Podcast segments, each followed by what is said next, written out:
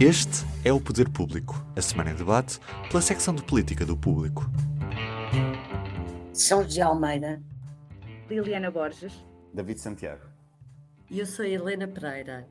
Viva! Estamos a gravar esta conversa ao início da tarde de quinta-feira, dia 14 de julho.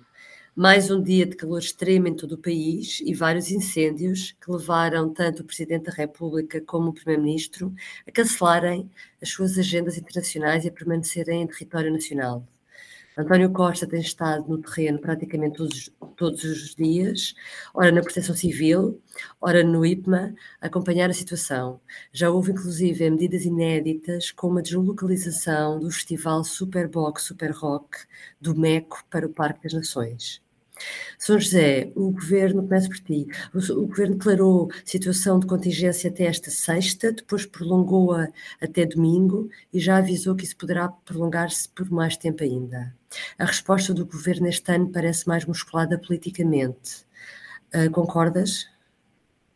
Concordo, e ainda bem. Porquê que achas que este ano há esta diferença? Uh, porque há esta diferença, não sei, mas ainda bem que há é evidente que há mais meios, isso é manifesto, uh, há mais coordenação do que em 17, um, mas foi uma agradável surpresa no sábado uh, começar o dia por ver o Ministro da Administração Interna no terreno a entrar num avião, a sobrevoar a área de fogos, a convocar mais quatro ministros a reunir, chamá-los para uma reunião, ser decretada a situação de contingência. Uh, portanto, houve uh, autoridade de Estado, houve segurança interna, foi dada confiança às populações. E de seguida foi acrescentada pelo que referiste, o cancelamento no mesmo dia das uh, viagens, quer do Primeiro-Ministro, depois do Presidente, no dia a seguir, o presidente estava na Proteção Civil. Na segunda-feira, António Costa foi para o terreno e ainda não saiu. E tem, olha, nem parece Portugal. Uma tal presença do Estado, uma tal organização, é evidente que a situação é dramática. É evidente que há pessoas que perderam bens, mas uh, é de registar que não houve ainda uma morte. Uh, ah, sim, sim, sim as situações de fogo têm sido violentíssimas. O que eu vi acontecer ontem no Algarve, quer dizer, acho mesmo que é simbólico. Uh, ver uh, a Quinta do Lago a ser varrida pelas chamas é, é, é, impressionante. A velocidade e a forma descontrolada, de facto. Uh, o, o Manuel Carvalho escrevia hoje um editorial muito importante, que é preciso, de facto, olhar para esta questão dos incêndios em Portugal não só como a tradicional discussão da falta de bombeiros e de falta de meios, uh, falta de registros florestais, mas olhar com uma visão mais de médio e longo prazo para a necessidade que há a montante de descarbonização. E Portugal está estudado, é sabido, é dos países que é muito afetado por isto. Uhum, e tem-se uhum. visto neste ciclo de incêndios que era normalmente seria de 7 em 7 anos, não estava previsto nada dramático como pedrógão prago para este ano, mas conjugada à vaga de calor com a seca e a baixa umidade, criam-se fenómenos por estas alterações climatéricas, temos que encarar de outra maneira para o assunto, porque não podemos apostar as fichas todas só depois na grande capacidade de combate, exatamente. até têm Sim. de combater incêndios. Sim, é? David, realmente António Costa tem falado todos, praticamente, ou todos os dias, e, e, e, também tem sublinhado isto que a. José está a dizer, que é as alterações climáticas fazem com que as coisas nunca mais voltem a ser como eram, e portanto há também hábitos e comportamentos que têm que mudar. Uh, António Costa insistiu muito na responsabilização individual dos cidadãos, por exemplo, e no papel que cada um tem que ter para que não haja acidentes, uh, diz que, que os fogos de origem criminosa são apenas uma pequena percentagem, os restantes ah, são por descuido ou por outros fenómenos meteorológicos. Uh, mas esta insistência realmente destas mensagens, há aqui uma espécie de uh, gestão de danos da parte do Primeiro-Ministro para um início da época de fogos que ainda agora, pelos vistos, estamos no início e pode prolongar-se durante todo o mês de agosto. Sim, parece que, e tendo em conta não só a tua pergunta, mas também o que diz a São José, sim, parece que, e, e começa a haver dados que, eu não percebo nada disso, mas há dados científicos que apontam nesse sentido de que agosto também será de facto um mês muito, muito quente e, portanto, hum, é, é previsível que, que continue esta vaga de incêndios, se prolonga também, ou, ou, ou exista, ou persista também no, no mês de agosto. Mas, hum, respondendo à tua pergunta, eu acho que há sobretudo uma aposta de, na pedagogia e é uma aposta tanto por parte do governo no seu conjunto, mas em especial, obviamente, também por parte do primeiro-ministro. Um, António Costa chegou uh, mesmo a dizer que não há incêndios sem mão humana, sem intervenção humana, uma afirmação que está longe de ser factual, que não é verdadeira, um, um, porque, como sabemos, há também uh, fogos ou incêndios, ainda que não seja um número muito expressivo, mas, mas, existem de origem espontânea ou decorrentes de, de causas naturais. Uh, mas António Costa, ao referir que todos os incêndios têm intervenção humana e que apenas 10% são causados por uh, mão criminosa, ele está claramente a apostar aqui na, na consciencialização, na pedagogia da, popula em, em, da população uh, para a necessidade de, de, de, adoção de práticas e, e atitudes responsáveis. Eu acho isso parece-me claro e essa é, no fundo, uma, uma, uma medida de prevenção, ou seja, a consciencialização das pessoas é talvez a, a, prevenção mais importante de, de, todas. Mas eu gostava de realçar, apesar de tudo, e tendo em conta as declarações que têm sido feitas pelo, pelo Primeiro-Ministro, que além da responsabilidade individual, que é importante e que, como tendo em conta o que eu acabei de dizer, se percebe que é de facto relevante e, e, e que contribui bastante para estes incêndios, é, é preciso realçar que além dessa responsabilidade individual, continua a haver falhas do Estado ao nível da prevenção. Eu não consigo apontar casos muito concretos, mas quem vê reportagens televisivas percebe que há inúmeros relatos de, de várias pessoas, inclusive alguns responsáveis de, de entidades, de, de, autarcas, inclusive, que, e, e, que parece que persistem muitos hectares florestais do Estado sem adequada limpeza. Muitas das vezes até, eu, já, eu vi pelo menos duas reportagens em que isso era, pelo menos eram os relatos, e não, estou em crer que fossem mínimo que correspondessem, tivessem alguma aderência à realidade, é que um, vemos por vezes hectares de privados que estão mais ou menos limpos e depois ao lado hectares do Estado sem, sem, sem terem uma, uma, limpeza adequada. E nesse sentido era um, esta, esta pedagogia de António Costa deve dirigir-se e dirige-se obviamente aos cidadãos mas tem de ser mas também, também é mais pressionada pelas entidades estatais, que não uhum. estarão ou não estão claramente a fazer, a fazer aquilo que lhes compete. Uhum. Vamos seguir em frente. O segundo tema, depois de, de Pedro Cisa Vieira, ex-ministro da Economia, ter voltado à advocacia, mas desta vez para a PLMJ, uh, soube-se que o ex-ministro do Ambiente, Matos Fernandes, será consultor de outro dos grandes escritórios de advogados do país, Abreu Advogados, será Senior Advisor para a área ambiental. Estes dois casos estão dentro dos limites da lei que define incompatibilidades, mas estão a suscitar dúvidas éticas. Liliana, quais são as dúvidas que isto levanta? Faz sentido ou não considerar esta uma questão de discussão política? Bom, em primeiro lugar, deixa-me sublinhar aquilo que acabaste de dizer para quem nos está a ouvir, para perceber mesmo que não há de facto aqui uh, nenhuma violação da lei. Uh, eu, com este caso eu lembrei-me daquele sketch, eh, não sei se conhecem, dos Gato Fedorento, em que o Ricardo Aruz Pereira imita uh, Marcelo Rebelo de Souza com é proibido, mas pode-se fazer. Sim, sim. Uh, aqui ao contrário, é permitido, mas levanta a questão do deve fazer-se ou não. Um, e porquê? Porque aqui, uh, especificamente nestes dois casos, mas não querendo ir a estes dois casos, mas começando por eles, um, tratam-se de, de, governantes que, que saem, saíram há três meses, quatro meses do governo, com uma série de informação privilegiada, não é? Tiveram acesso uh, não só às decisões que foram tomadas, uh, mas também a todas as, as estratégias dos, dos, próximos anos, mesmo que os governos mudem, há uma série de decisões que já foram tomadas e que assim vão, vão prevalecer, ou seja, mesmo que os governos mudem, não só de cor partidária, mas também se trata apenas de, um, de uma renovação. E depois, no caso das sociedades de advogados, este caso é, é mais. levanta mais questões porque hum, falamos de casos onde há a questão do sigilo profissional e aqui as sociedades de advogados às vezes funcionam como fachadas, no sentido de, eh, de serem apenas mediadores, que são os clientes finais, e, portanto, isso dificulta um bocadinho o escrutínio, daí levantarem todas estas questões, questões éticas.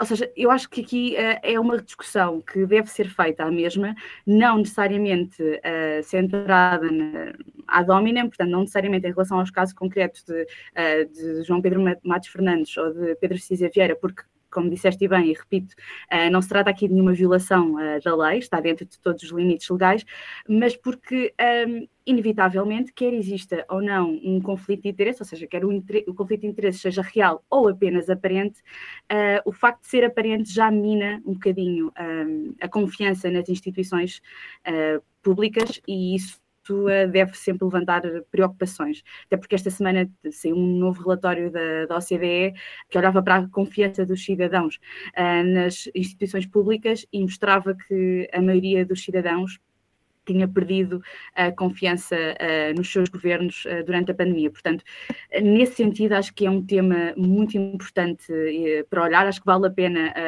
olhar para, para a lei das incompatibilidades, uma lei que, que tem tantas áreas cinzentas que até mesmo a questão de, de qual é que é o prazo que os governantes têm para apresentar as suas declarações de interesses consegue ser uma, uma, uma questão muito, muito cinzenta e sobre a qual não há nenhuma decisão, não há, não há nenhum entendimento concreto sobre se aquele, se aquele prazo de 60 dias corresponde a 60 dias úteis ou de 60 dias correntes. Portanto, quando até esta questão é uma questão que levanta tantas dúvidas, todas as outras levantarão muito mais.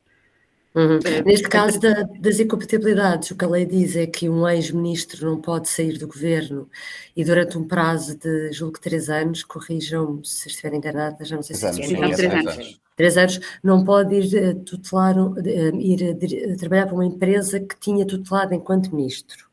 No caso dos escritórios de advogados, pronto, a questão não se coloca, mas uh, Matos Fernandes disse, por exemplo, que não, ia, não iria tratar de assuntos uh, sobre os quais tinha legislado. E é por isso que. que ele não estamos... diz isso, ele, ele, não diz bem isso. Ele não é bem que, isso. Que não vai, é, ele que não vai é tutelar nenhuma empresa eh, não vai trabalhar para nenhuma empresa que estivesse então é, na sua tutela. Pedro Cisa Vieira é que diz é, isso, Pedro foi? Vieira, sim, sim, o Pedro Cisa Vieira diz isso, porque o próprio Matos Fernandes disse ontem ao, ao, telefone, uma, coisa, uma peça que eu ainda escrevi ontem à noite no público, diz mesmo que ele, é, ele de facto vai ser special advisor da, na área ambiental, só que é indiretamente de uma empresa de advogados. Uhum, Será uhum. indiretamente, há aqui uma espécie de, de alçapão, não é? No fundo. Uhum. São José, achas que isto, isto leva-nos a questionar se é preciso ou não mexer ou atualizar a lei das incompatibilidades dos titulares de cargos públicos? Bom, hum, eu não sou uma pessoa proibicionista e acho que não tem que haver um polícia atrás de cada cidadão, nem tem que haver uma tipificação na lei de todas as hipóteses, casos e casinhos de incompatibilidades que podem surgir em relação ao ministro ou em relação a qualquer pessoa. Agora, para mim, o que é claro é que há o bom senso e há a ética. E é óbvio que quer um caso, quer outro, são absolutamente duvidosos do ponto de vista do conflito de interesses. Eu, Mas... eu, eu lembro-me eu, eu lembro que há um princípio na política muito antigo que diz a mulher de César. César, mais do que ser séria, tem que parecer séria. É? Pronto. E isto, de facto, eles até podem não ir fazer nada, não ir mexer em nenhum assunto que legislaram, sobre o qual legislaram, eh, não ir uh, lidar com nenhuma empresa com que lidaram ou com que o Estado lida, ou lidou durante o seu período de governação, mas que isto abre a porta a todas as interpretações e todas as dúvidas, sabe? E, portanto, era do mais elementar bom senso eles terem regressado à sua atividade profissional, mas não irem meter as mãos nas gavetas, fizeram parte da sua ação como governantes. Mas ao Eu não mesmo estou a tempo dizer- é difícil. Eu não estou a dizer que eles mudem de profissão, não é Uhum. isso. Uhum. Não é, não é isso. Mas, eh, eh, por exemplo, o Matos Fernandes vai para consultor de questões ambientais porque foi ministro do Ambiente. Todo o seu anterior percurso profissional não passa por consultor ou por trabalhar em questões do ambiente, não é? E ele tem uma carreira pública firmada, não é? Pronto. Ah, ah, ah, no caso do Pedro Cisa Vieira, nós até podemos pôr a questão um bocadinho ao contrário. Ah, Pedro Cisa Vieira sempre foi advogado de negócios, representam empresas, em contratos internacionais, em contratos públicos, em contratos privados.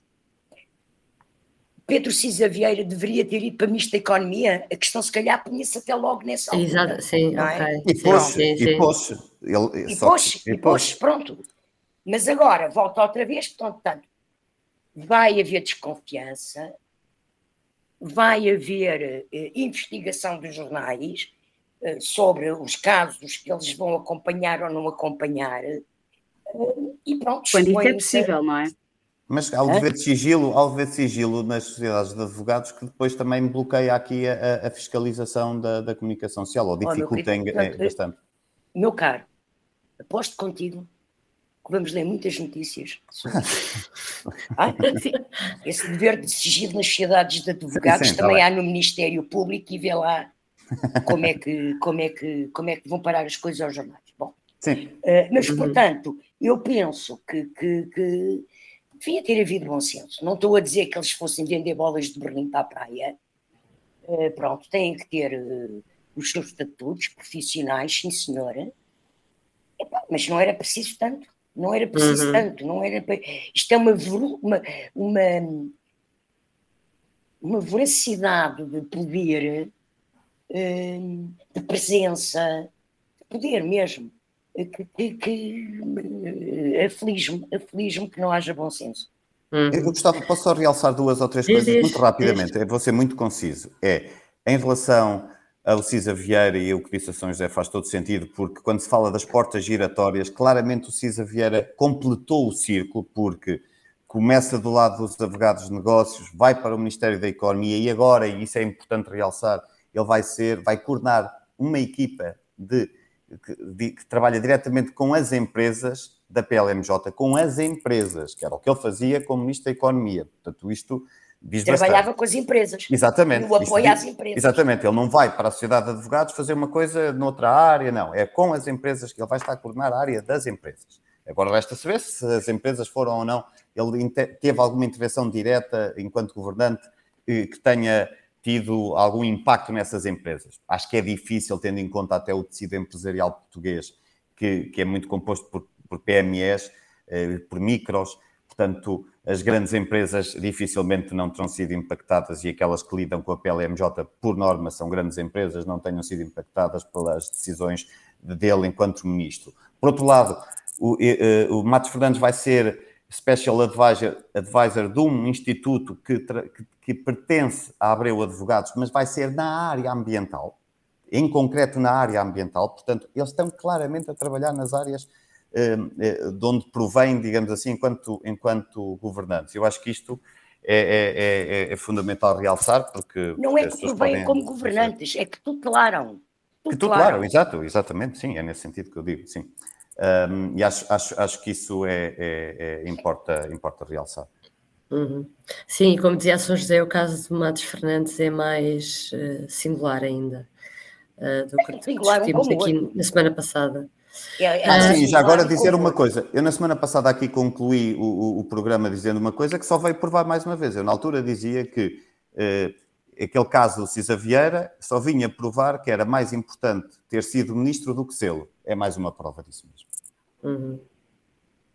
Uh, por falar em uh, ou muitas ou coisas excessivas que não deviam acontecer, vamos falar de outra, Liliana Borges, que tu escreveste esta semana, que tem a ver com a polémica da proliferação de órgãos consultivos do Estado. O número aumentou 79% desde, desde 1996.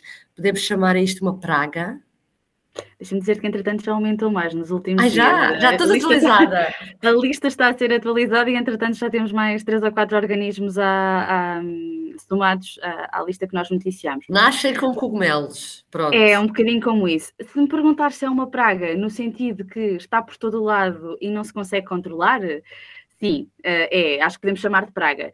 no sentido de, da única solução ser a extinção. não foi essa a resposta que, que eu ouvi das pessoas com quem falei. Portanto, isto para, explicar a quem nos está a ouvir e que pode não ter lido o Conselho Económico uh, e Social, uh, presidido por Francisco Assis, fez um levantamento de, do número de organismos consultivos que o Estado tem uh, a seu dispor.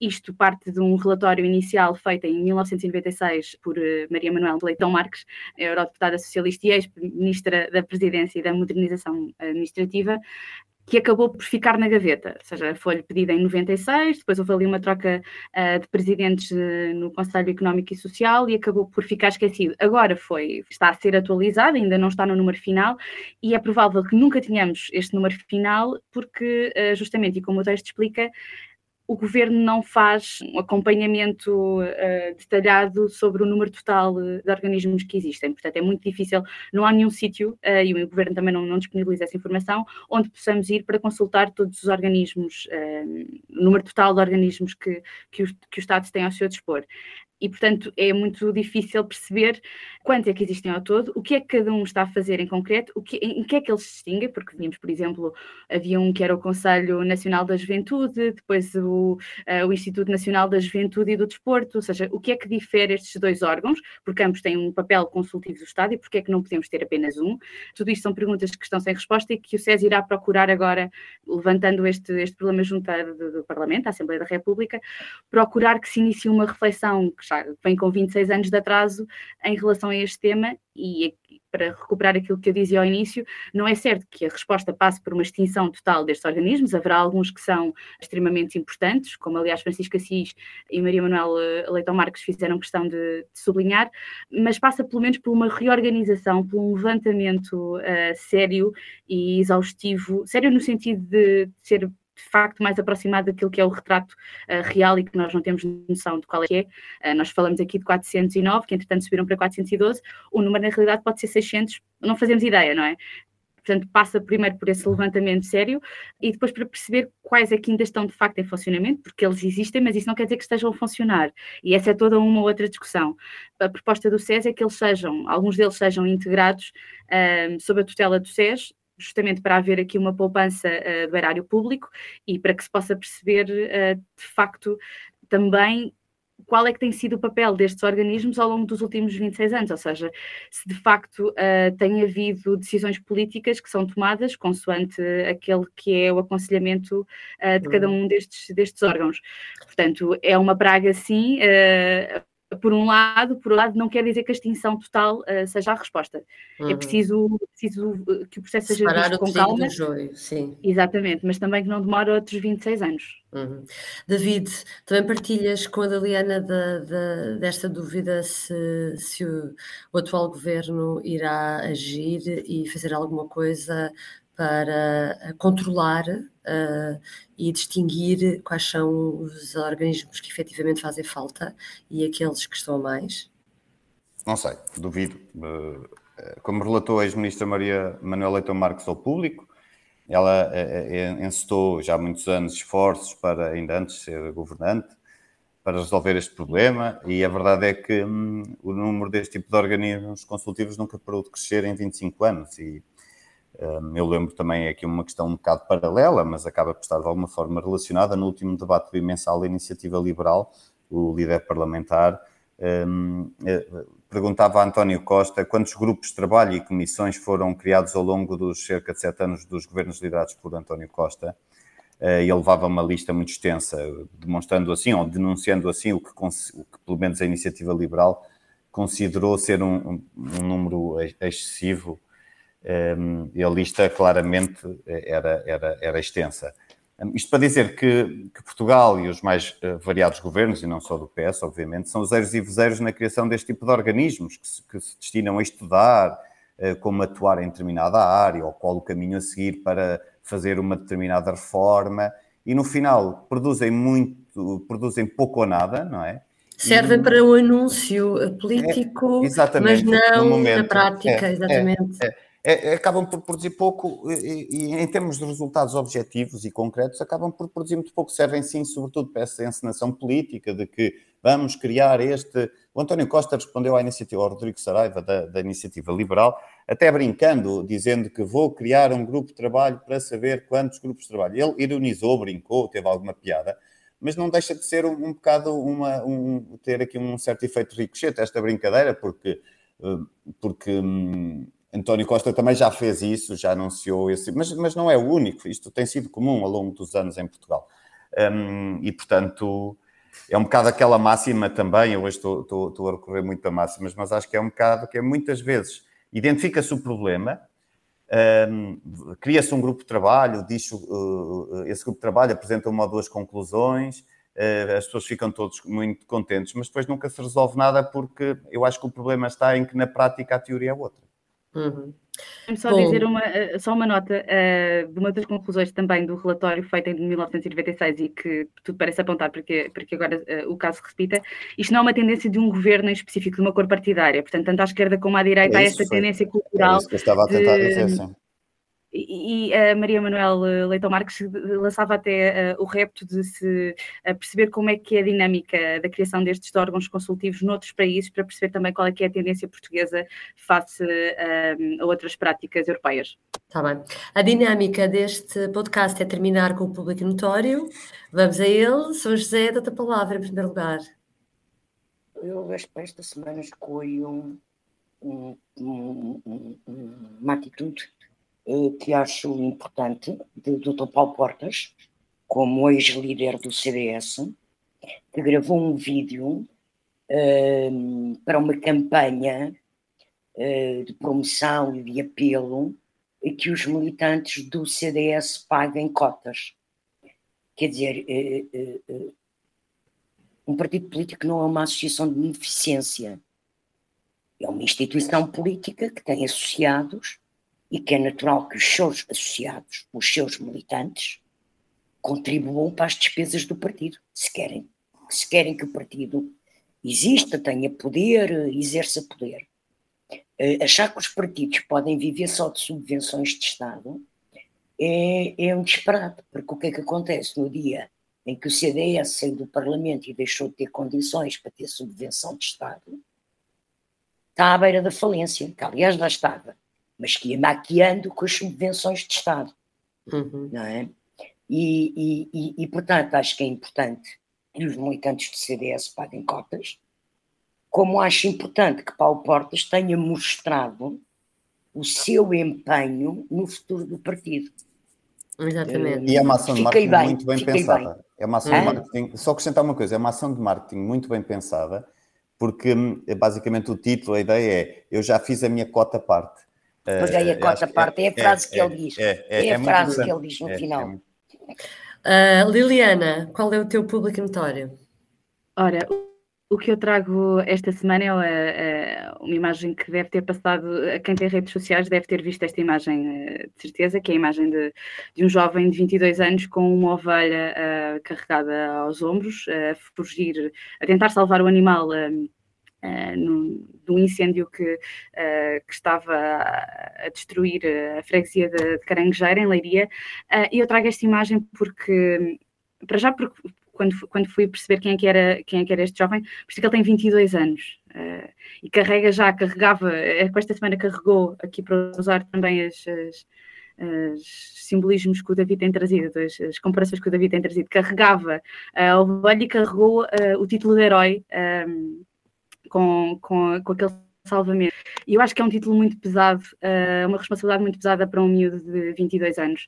Um, isto faz-me lembrar aquela imagem uh, que marcou uh, foram várias as imagens, e aqui não comparando, obviamente, porque os incêndios de Pedrógão uh, grandes, uh, obviamente, tiveram uma dimensão muito mais trágica e existiram várias mortes envolvidas, uh, ao contrário do que, felizmente, até agora tem sido registado este ano, como a São José assinalou no início de, da nossa conversa, mas faz-me lembrar aquela imagem, um, não sei se recordam do idoso a chorar dentro de uma carrinho e Marcelo a abraçá-lo, uhum. que era o Manuel Francisco Nascimento e que, que acabou por morrer um, antes de ver a casa reconstruída. De... Exatamente.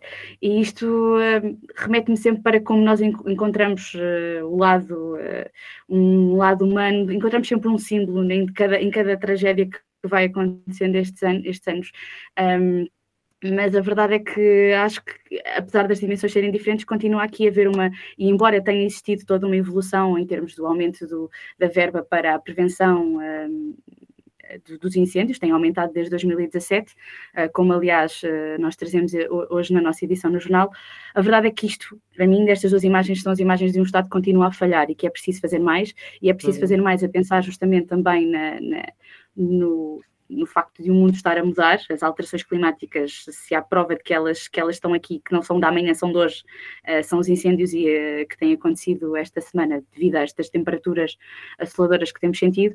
E, portanto, acho que por mais apelo que se faça à, à responsabilização e à, uh, de cada pessoa, como, como aliás nos fomos habituando a ouvir também durante a pandemia, de cada um é responsável pelo seu pedaço de, de terra, a verdade é que é preciso também dotar um, de meios uh, e, e de, de, estratégias todos aqueles que, do, do, Estado que têm responsabilidade para isso, porque até porque a população um, a população rural é uma população muito envelhecida que se calhar não tem todos os meios uh, para, para poder garantir a limpeza destes espaços uh, como seria necessário. E, e, portanto acho que embora continuemos a ver estas imagens de heróis que são heróis, mas que, aliás, ele diz que não quer ser uh, tratado como herói. A verdade é que o Estado tem que ter aqui um papel e não pode uhum. ser um jovem de 22 anos a carregar uma ovelha e um país às costas. David, terminamos contigo.